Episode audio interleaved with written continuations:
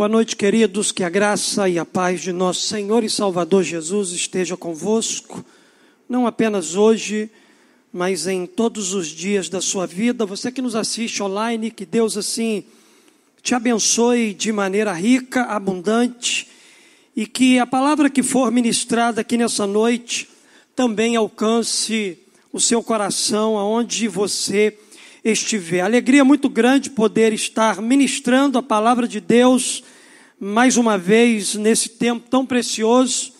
E o desejo do meu coração é que Deus esteja falando a você que está aqui, você que está nos assistindo online, que essa palavra ela de fato venha é, suprir toda a sua necessidade, tudo aquilo que você precisa para você viver uma semana extraordinária na presença de um Deus extraordinário. De volta ao primeiro amor. É sobre isso que eu quero falar, Apocalipse, capítulo 2. Jesus ele liberou algumas palavras sobre algumas igrejas e aqui dentro desse contexto de Apocalipse, capítulo 2, Jesus ele falou diretamente a uma igreja chamada Éfeso. A igreja de Efésios, Jesus trouxe uma palavra ao coração dela. Éfeso era uma cidade portuária, a maior e a mais rica cidade da Ásia, com cerca de 200 mil habitantes. Era uma cidade muito movimentada, era uma cidade onde muitas pessoas chegavam e saíam desse lugar. Ali também era uma cidade onde tinha muita adoração.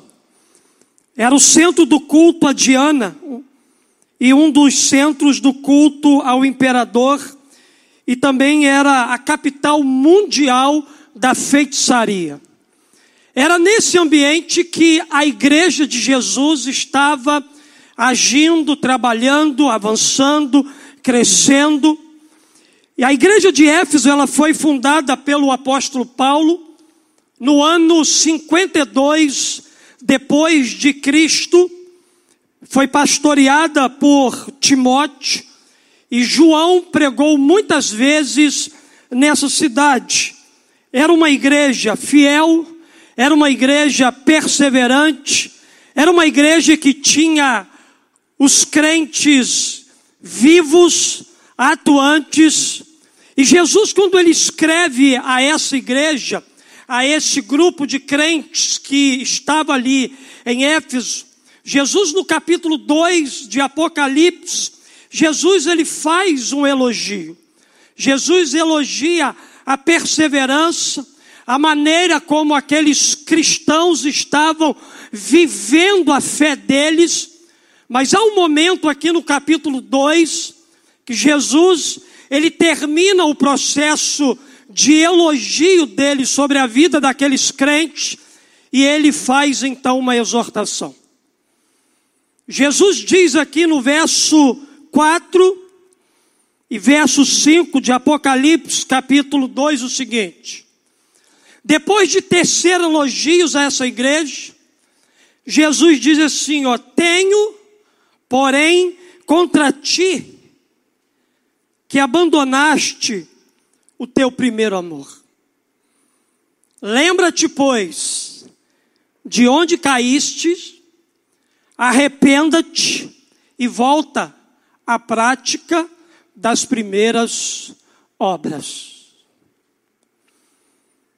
Essa foi a palavra de Jesus àquela igreja. Contexto desse texto aqui fala especificamente para a igreja fala para os crentes.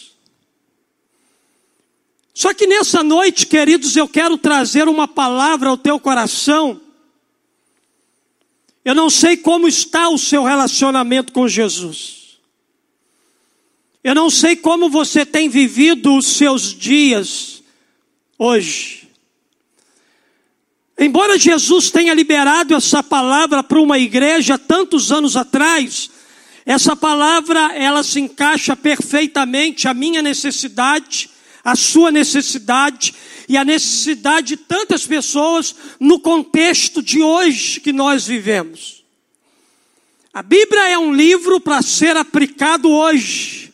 A Bíblia é um livro para ser aplicado agora. A Bíblia é um livro para ser aplicado às necessidades do teu coração. A semelhança daquela igreja que precisava voltar ao primeiro amor, Talvez a realidade da sua vida hoje também seja a realidade de uma volta ao primeiro amor. Outro dia desse eu estava conversando com uma pessoa no meio da rua, crente. E eu estava conversando com ela, falei, poxa, há muito tempo que eu não te vejo. Ah, pastor, eu estou tão frio, estou tão desanimado. A pandemia me desanimou. Eu disse para ela: a pandemia não te desanimou. A pandemia não esfriou você. A pandemia não trouxe abatimento ao teu coração. Na verdade, a pandemia ela revelou apenas algo que já era uma verdade na sua vida. Na verdade, você já estava frio. Na verdade, você já estava desanimado. Na verdade, você não estava mais tendo relacionamento com Deus. Na verdade, você já estava distante de papai há muito tempo. A pandemia ela chegou apenas para revelar uma coisa que já era, já estava na sua vida. Queridos, eu quero pensar exatamente sobre isso aqui nessa noite, de, de volta ao primeiro amor. Tenho, porém, contra ti que abandonaste o teu primeiro amor. Lembra-te, pois, de onde caíste, arrependa-te e volta à prática das primeiras obras. Esse é o clamor de Jesus para nós aqui nessa noite. Queridos, é notório que o nosso inimigo ele tenta distorcer a imagem de Deus para nós. E ele faz isso todos os dias. Todos os dias Satanás está trabalhando para distorcer a imagem de Deus para a nossa vida. Quantas pessoas, e talvez este possa até mesmo ser o seu caso, tinha uma imagem de Deus totalmente errada e distorcida. Na verdade, Satanás, ele não se cansa de trabalhar. Satanás, ele deseja fixar na mente das pessoas que Deus é mau, que Deus não se importa com elas, que Deus as abandonou, que Deus ele não tem poder, de que não liga mais para a nossa vida, e ele faz isso porque ele sabe que quando a gente conhece de verdade quem é esse Deus e se relaciona com ele, nós ficamos perdidamente apaixonados por ele. Porque, querido, se tem uma verdade em Deus, a verdade é que Deus é apaixonante. Deus é alguém apaixonante. Deus é alguém com quem eu me relaciono e me apaixono cada vez mais por Ele. Mas muitas das vezes, mesmo após a gente conhecer esse Deus que é apaixonante, esse Deus que é maravilhoso, esse Deus que é gracioso, bondoso, e nos aproximamos dele, alguma coisa acontece na nossa vida que nos distancia e acaba nos esfriando desse amor. Talvez você esteja aqui hoje como uma geladeira. Talvez você é apenas um frequentador de igreja. O teu coração não se derrete mais de paixão pelo seu amado. O teu coração está tão duro, está tão petrificado, está tão gelado que você não consegue mais sentir esse amor, essa graça, essa bondade, essa misericórdia de Deus pela sua vida, o inimigo ele jamais se cansará de tentar nos separar de Deus. O diabo ele sempre vai trabalhar para que a gente se esfrie, para que a gente vai ficando morno até que a gente chegue à condição de gelado. Isso pode acontecer com qualquer um de nós. Isso pode acontecer comigo. Isso pode acontecer com você. Isso pode acontecer com qualquer pessoa. Olha para a sua vida hoje. Deixa eu te fazer uma pergunta. Você já foi mais apaixonado por Deus do que você é hoje? Para para pensar aí. Como está o seu nível de paixão e de amor por Deus? De acordo com a Bíblia, isso pode acontecer. Acabamos de ler um texto que fala exatamente de que esse amor pode se esfriar. De que a gente pode virar as costas para esse amor.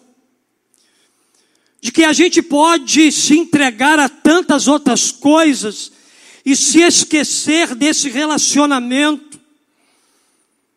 Viver uma vida apaixonada e, consequentemente, dedicada a Deus, nos leva a viver de forma leve, mais feliz e entusiasmada, porém, o contrário também é verdade. Se perdemos a nossa paixão, se deixarmos o primeiro amor, teremos uma vida pesada, pensando que a caminhada com Deus é muito difícil, pensando em desistir, teremos uma vida infeliz e nada empolgante. O texto, queridos, que lemos de Apocalipse, a gente vê algumas estratégias que Deus usa para nos trazer de volta a esse primeiro amor. A gente olhando aqui para esse texto, a gente vai encontrar dicas que, se colocada em prática na nossa vida, podem nos levar a desfrutar do melhor e a conhecer na íntegra, de fato, quem Deus é. Essa noite, queridos, é uma noite da gente olhar para dentro de nós, para a gente olhar para o nosso relacionamento com Deus, para a gente olhar para a nossa vida e ver o quanto de paixão ainda há dentro de nós nessa relação, nesse relacionamento com o papai. Porque, queridos, toda paixão por Jesus não se encontra nesse ambiente. Toda paixão por Jesus se constrói no secreto com Ele. Se constrói no andar diário com Ele. Se você acha que você precisa de uma celebração para encontrar a Deus, você está enganado. Você está equivocado na sua forma de pensar. Você precisa de intimidade diária com Ele, porque é nesse encontro diário que o teu coração vai pegar fogo, é nesse encontro diário que a sua vida vai começar a queimar, é nesse encontro diário que você vai começar a experimentar o amor dEle. Pastor, quais são as atitudes para mim voltar para o primeiro amor? Pastor, o que, que eu preciso fazer para me apaixonar de novo por Jesus? Me apaixonar de novo pelo Espírito Santo? Me apaixonar de novo por papai? Pastor, o que, que eu preciso fazer na minha vida? Olhando aqui, queridos, para esses versos, o que, que a gente pode aprender sobre a volta ao primeiro amor? Quais são as atitudes de quem quer voltar ao primeiro amor? Jesus disse assim: ó, lembra-te, pois de onde caíste, e arrependa-te, volta à prática das primeiras obras. Olhando para esse verso da palavra de Deus, eu aprendo a primeira coisa. Eu aprendo aqui, queridos, que quem quer voltar ao primeiro amor, traz à memória suas profundas experiências com Deus. Aquele que decide voltar ao primeiro amor, traz à sua memória as profundas experiências que já tiveram com Deus, que já desfrutaram na presença dEle. Jesus começa esse verso dizendo assim: lembra-te, traz a sua memória, igreja, traz a sua lembrança, as experiências do primeiro amor as experiências dos primeiros passos da fé cristã. Traga sua memória aquilo tudo que você já viveu na minha presença, aquilo tudo que você já desfrutou aos meus pés, aquelas lágrimas que você derramava de tanta paixão, de tanto amor que você tinha por mim. Jesus aqui, queridos, convida aos crentes de Éfeso a trazer à memória as experiências que eles já tinham tido com Deus no passado, porque o primeiro passo é um ato de recordação, de lembrança do tempo anterior, a perda do primeiro amor, e não há melhor maneira da gente retornar do que esta, relembrar os primeiros momentos da nossa fé, das profundas experiências que a gente teve com Deus passado, e a nossa vida hoje está oca, a nossa vida hoje está seca, a nossa vida hoje não vibra mais, a nossa vida hoje não celebra mais. Tem gente aqui vivendo as experiências ainda Lá do início da sua fé, nada de novo aconteceu. Na verdade, você está construindo uma vida mais religiosa do que íntima com o Pai. Porque, queridos, quem se relaciona com o papai sempre tem experiências inéditas para compartilhar. Talvez o que você está precisando hoje é acender no seu coração aí a paixão por Deus. A paixão que você já perdeu há tanto tempo, pastor, por que, que eu não, não vivo mais as experiências que eu vivia no passado? Por que você não ora? Por que, que você não jejua? Por que, que você não lê a Bíblia? Por que você não faz votos espirituais?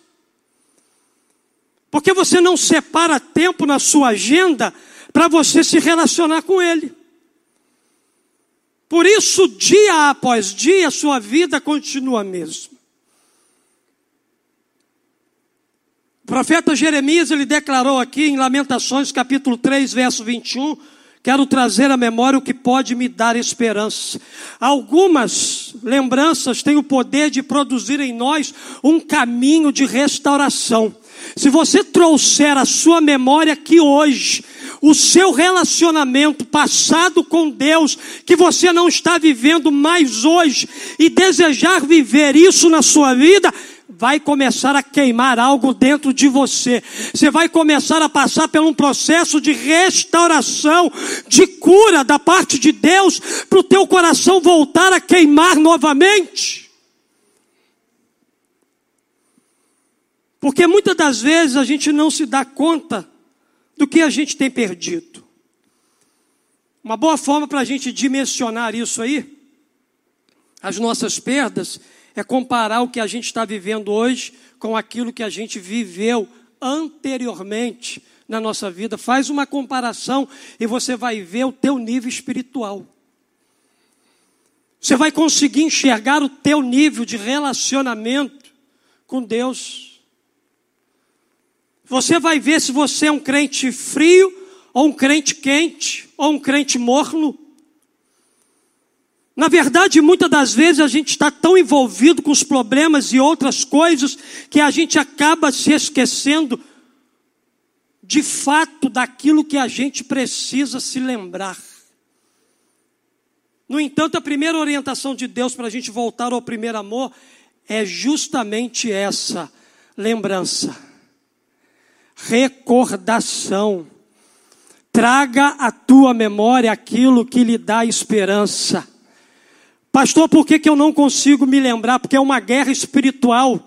travada aí na sua mente. Tem coisas aí que precisa sair daí em nome de Jesus, que já se tornaram fortaleza, que impede você de um relacionamento com Jesus. Você precisa hoje começar a trazer à tua memória aquelas orações que você fez no passado e viu Deus agir de poderosamente. Deixa eu dizer uma coisa para você, o teu Deus não mudou. Se você decidir hoje voltar a se relacionar com Deus como você se relacionava no passado, as tuas orações elas serão respondidas. Só depende de você. Só depende de você trazer à tua memória aquilo que lhe dá esperança. Lembre-se de como era a sua vida quando você conheceu a Deus.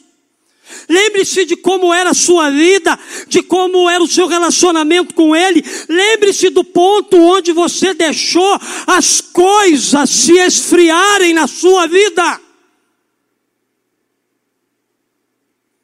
Lembre-se do motivo que te fez cair.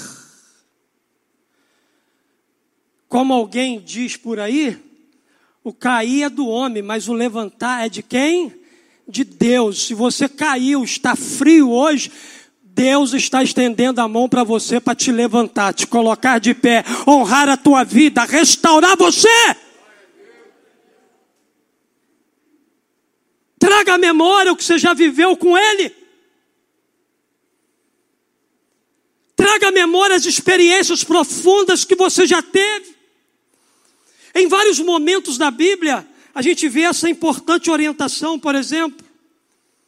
Lá no Antigo Testamento, a palavra de Deus nos diz: lembra-se de tudo que os seus pais viveram no deserto.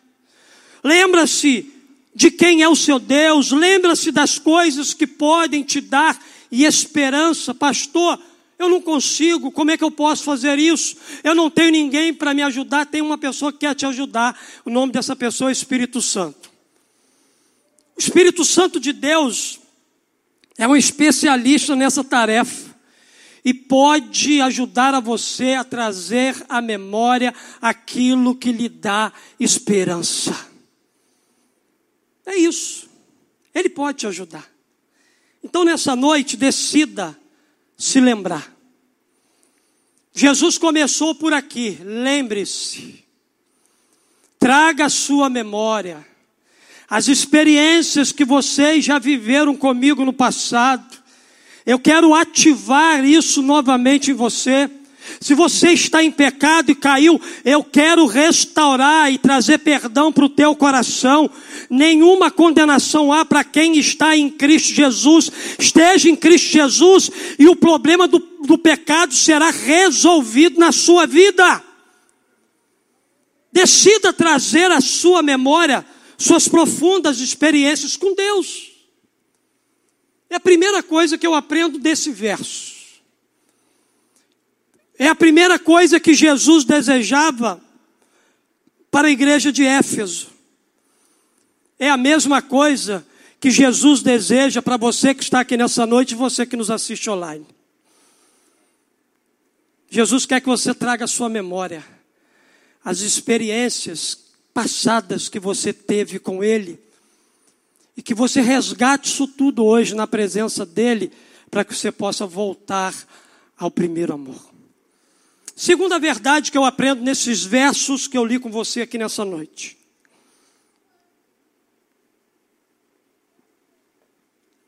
Eu aprendo, queridos, que quem quer voltar ao primeiro amor, arrepende-se para mudar de vida.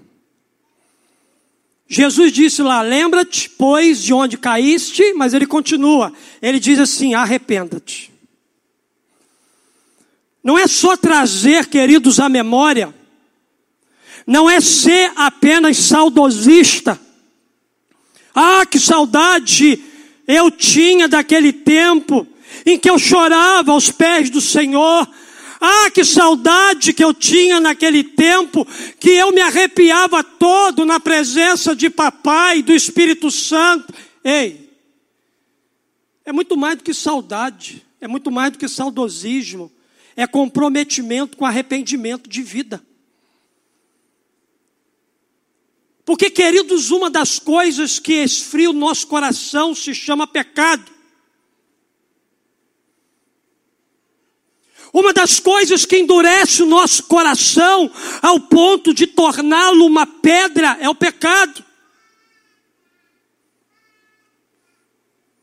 Lembra de onde você caiu, igreja? Se arrependa desta queda, se arrependa desta falha, se arrependa deste erro. Porque, como eu disse aqui para você, não basta ter saudade de como as coisas eram anteriormente, é preciso que sintamos dor por ter perdido o nosso primeiro amor. Queridos, precisamos lamentar isso, precisamos chorar arrependido por isso, precisamos nos quebrantar diante do Pai com relação a isso, precisamos clamar pelo perdão de Deus, para que Ele nos cure, para que Ele nos sare, para que Ele limpe a noiva dele, para que essa noiva possa dançar com Ele, como a gente cantou. Jesus não vai dançar com uma noiva com veste suja. Jesus ele vai dançar com uma noiva que tenha as vestes limpas. Que o sangue do Cordeiro Jesus seja aplicado sobre a sua vida. E aonde há pecado, o Senhor comece a purificar e trazer limpeza para o teu coração.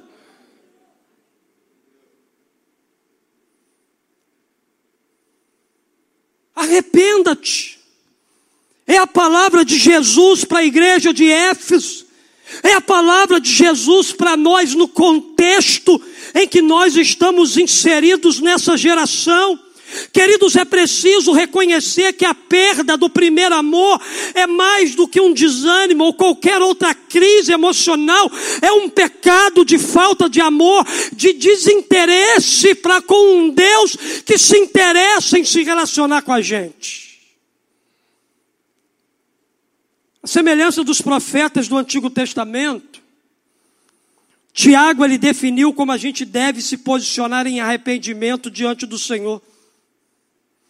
Tiago diz que deve haver choro, deve haver humilhação, deve haver lamento. Ele diz aqui, ó, em Tiago capítulo 4, verso 8 a 10: Chegai-vos a Deus, e ele se chegará a vós outros. Purificai as mãos, pecadores, e vós que sois de ânimo dobre, limpai o coração, afligi-vos, lamentai e chorai, afligi-vos, lamentai e chorai, converta-se o vosso riso em pranto, a vossa alegria em tristeza, humilhai-vos na presença do Senhor e Ele vai te exaltar. Você está sorrindo quando deveria estar tá chorando. Você está andando por aí como se tudo estivesse bem quando na verdade tudo está mal, a sua vida está divorciada daquilo que você apresenta ser.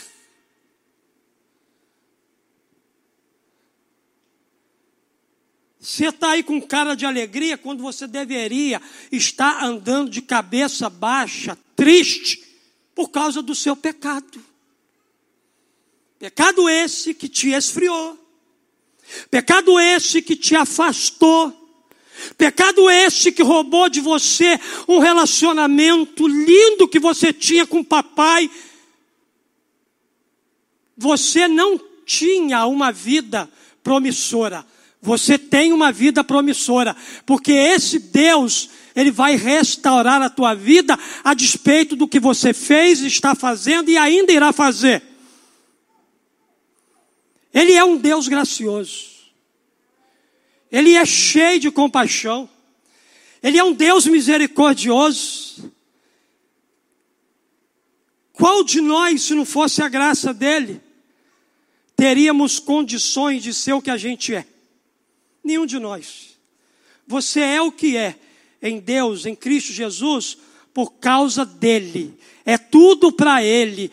Glória e honra seja dado a ele. Mas, queridos, o fato da gente se humilhar, se quebrantar na presença do Senhor, de lamentar, de chorar, de rasgar o nosso coração na presença dEle, o fato da gente se humilhar perante Ele é o caminho para a restauração da nossa vida diante dEle. É diante dEle. Ele quer restaurar a nossa vida. Se a gente reconhecer que a gente abandonou o nosso primeiro amor, teremos que separar rapidamente um tempo para a gente orar e chorar em arrependimento, humilhação, quebrantamento diante do Senhor e buscar essa restauração dele. Sabe por causa de quê? Porque sem arrependimento não há mudança de vida.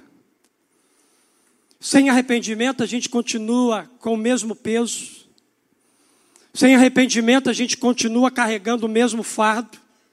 Sem arrependimento, a nossa vida não prospera. Sem arrependimento, a gente continua insatisfeito, infeliz. Sem arrependimento, a gente continua brigando um com o outro. Sem arrependimento, a gente não desfruta da vida abundante que Papai, por meio de Cristo Jesus, Ele nos prometeu dar. Sem arrependimento não há mudança de vida. É preciso saber que o arrependimento é crucial para que a nossa vida seja transformada. Eu me lembrei de Pedro e Judas. Tanto Judas como Pedro, eles traíram Jesus. Em determinado momento da sua vida, tanto Judas como Pedro, eles abandonaram o primeiro amor. Eles se afastaram do relacionamento com Jesus. Só que um se arrependeu e o outro teve remorso. Deixa eu dizer uma coisa para você: para de ter remorso, porque o remorso vai te colocar no inferno. O que vai te colocar no céu é arrependimento. Porque, queridos, arrependimento é diferente de remorso. A Bíblia diz para mim que Judas sentiu remorso e o que gerou nele um peso insuportável a ponto de tirar a própria vida, porque o remorso gera o que? A morte. A gente vai tendo remorso, remorso, remorso, e a gente não vai vendo o abismo que está diante da gente. Quando a gente vê, a gente já está nesse abismo. Ao contrário, o arrependimento gera vida. A Bíblia diz que Pedro errou, tanto quanto Judas, mas Pedro não encheu seu coração de remorso. Pedro encheu seu coração de arrependimento, ele foi restaurado, curado e hoje ele desfruta da eternidade com Jesus. O arrependimento te coloca no céu. O arrependimento te coloca na eternidade com Deus. Queridos, Deus é quem pode nos conduzir ao arrependimento verdadeiro, arrepender-se de verdade das coisas que nos afastaram de Deus. Talvez você não esteja todo longe, mas se não está mais como no começo, então com certeza essa é a noite de você tomar o caminho do arrependimento para o fogo começar a aquecer de novo dentro do teu coração. Arrependa-te. Primeiro, lembre-se. Segundo a palavra de Jesus para a igreja de Éfeso e para nós aqui nessa noite, arrependa-te. Mas terceira e última verdade que eu aprendo quem quer voltar ao primeiro amor, aproveita a oportunidade que Deus dá. Lembra-te, pois, de onde caíste, arrependa-te e volta. Esse é o convite de Jesus para você que se esfriou na fé. Esse é o convite para aqueles que desejam retomar o seu relacionamento com o papai. Esse é o caminho. O filho pródigo saiu da casa do seu pai, fez tudo aquilo que a gente conhece, mas se lembrou que na casa do pai dele tinha coisas muito melhores do lugar que ele estava. Ele decidiu, por meio do arrependimento, voltar correndo para a casa do pai. E o pai recebeu ele, abraçou ele, beijou ele e mudou a vida daquele jovem. Eu acredito que Jesus pode fazer isso na sua vida hoje. Porque nosso Deus é um Deus de novas oportunidades. Até o seu último suspiro de vida aqui na terra, Deus te dará uma oportunidade para você voltar. Isso fala da graça dele. Quem quer voltar ao primeiro amor, aproveita a oportunidade que Deus dá. Arrependa-te e volta. Queridos, aí aqui eu volto a Satanás. Porque a nossa luta não é contra carne e sangue, mas sim contra principados e potestades. A nossa luta é contra o inferno. Satanás ele está louco para nos tragar, nos destruir. E uma das grandes mentiras de Satanás é nos fazer pensar que não há mais chance para nós. Pastor, mas o senhor não conhece o tamanho do meu erro. Pastor, mas o senhor não sabe como eu me esfriei na fé, no relacionamento que eu tinha com Jesus. Pastor, o senhor não sabe o fundo do poço que eu estou hoje por causa das minhas atitudes e escolhas. Ainda que as pessoas olhem para você com um olhar de condenação, ele não te condena. O olhar dele é amoroso. O olhar dele é compassivo. O olhar dele é cheio de misericórdia.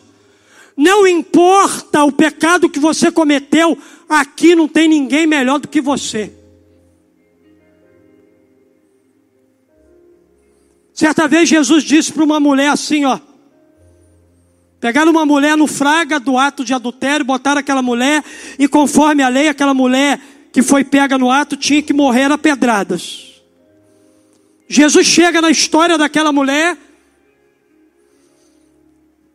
e aqueles homens religiosos daquele tempo, Jesus, olha aí, ó, foi pega no ato de adultério, como manda a lei, ela tem que ser apredejada. Jesus disse assim: peraí. Entre vocês que estão aí querendo tacar pedra nela,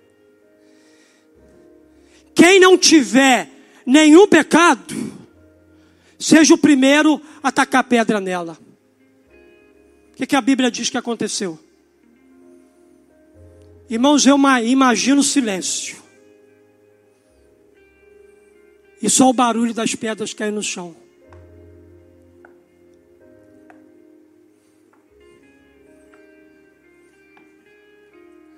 Só ficou Jesus e aquela mulher ali.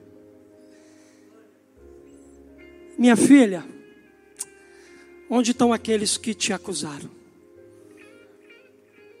Jesus, não tem ninguém aqui nem eu te condeno, minha filha. Vai, mas uma coisinha só, não peca mais. Jesus tem um vai e não peca mais para você que vai ser restaurado nessa noite. Para você que vai voltar ao primeiro amor, que nunca mais vai querer sair da presença dele. Jesus tem para você hoje um vai e não peca mais vai viver a vida que eu tenho para você, vai viver a vida de paz, alegria, abundância, prosperidade, vai viver tudo aquilo que eu tenho como promessa para a sua vida.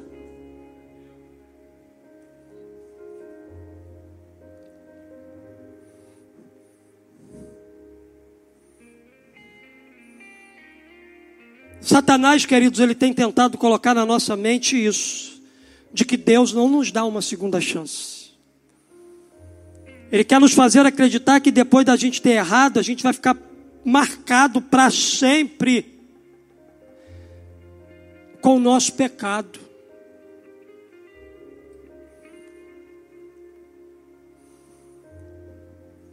Não é o seu pecado que te define. Você não é a pornografia que você pratica todos os dias. Você não é a mulher adúltera e o homem adúltero que você anda praticando aí. Você não é a pessoa desonesta. Não são esses, essas questões que definem quem você é. Deixa eu dizer aqui mais uma vez que isso é uma proclamação da nossa igreja. Você é filho e filha amada de papai. Se o diabo tem dito para você que você é o seu pecado, ele está muito enganado. E se você tem acreditado, você está mais enganado que ele. Você não é o seu pecado, porque o seu pecado não te define. Muitas pessoas não conseguem retornar sua vida com Deus porque pensam que Deus vai virar as costas para ela quando elas voltarem, que já não são mais dignas de uma vida com Ele. Mas a gente pode reparar aqui nas palavras de Jesus que a palavra dele para nós é algo muito simples. Você quer viver o primeiro amor de novo? Volta. Apenas retorne Apenas recomece no ano do recomeço a tua caminhada com Jesus. Porque o nosso Deus é um Deus que nos dá sempre uma nova oportunidade. Uma nova chance para todos nós. Por isso, volte a ser quem você era antes. Se tem alguém que está ansioso por essa volta, é Ele. Jesus está ansioso para que você volte. Fica de pé no seu lugar, eu quero orar por você.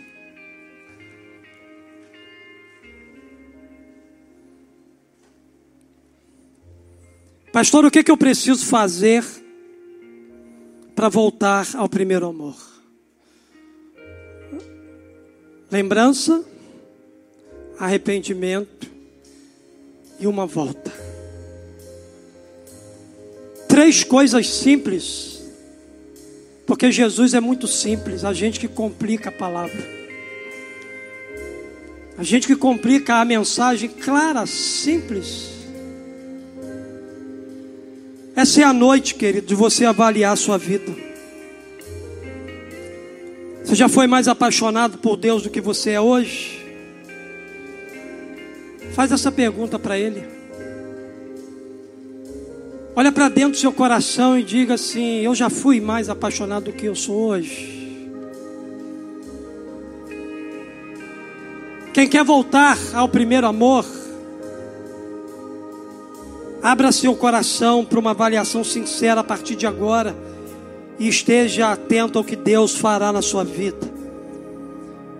Porque nós aprendemos que quem quer voltar ao primeiro amor traz à memória suas profundas experiências com Deus. Arrepende-se para mudar de vida e aproveita a oportunidade que Deus te dá.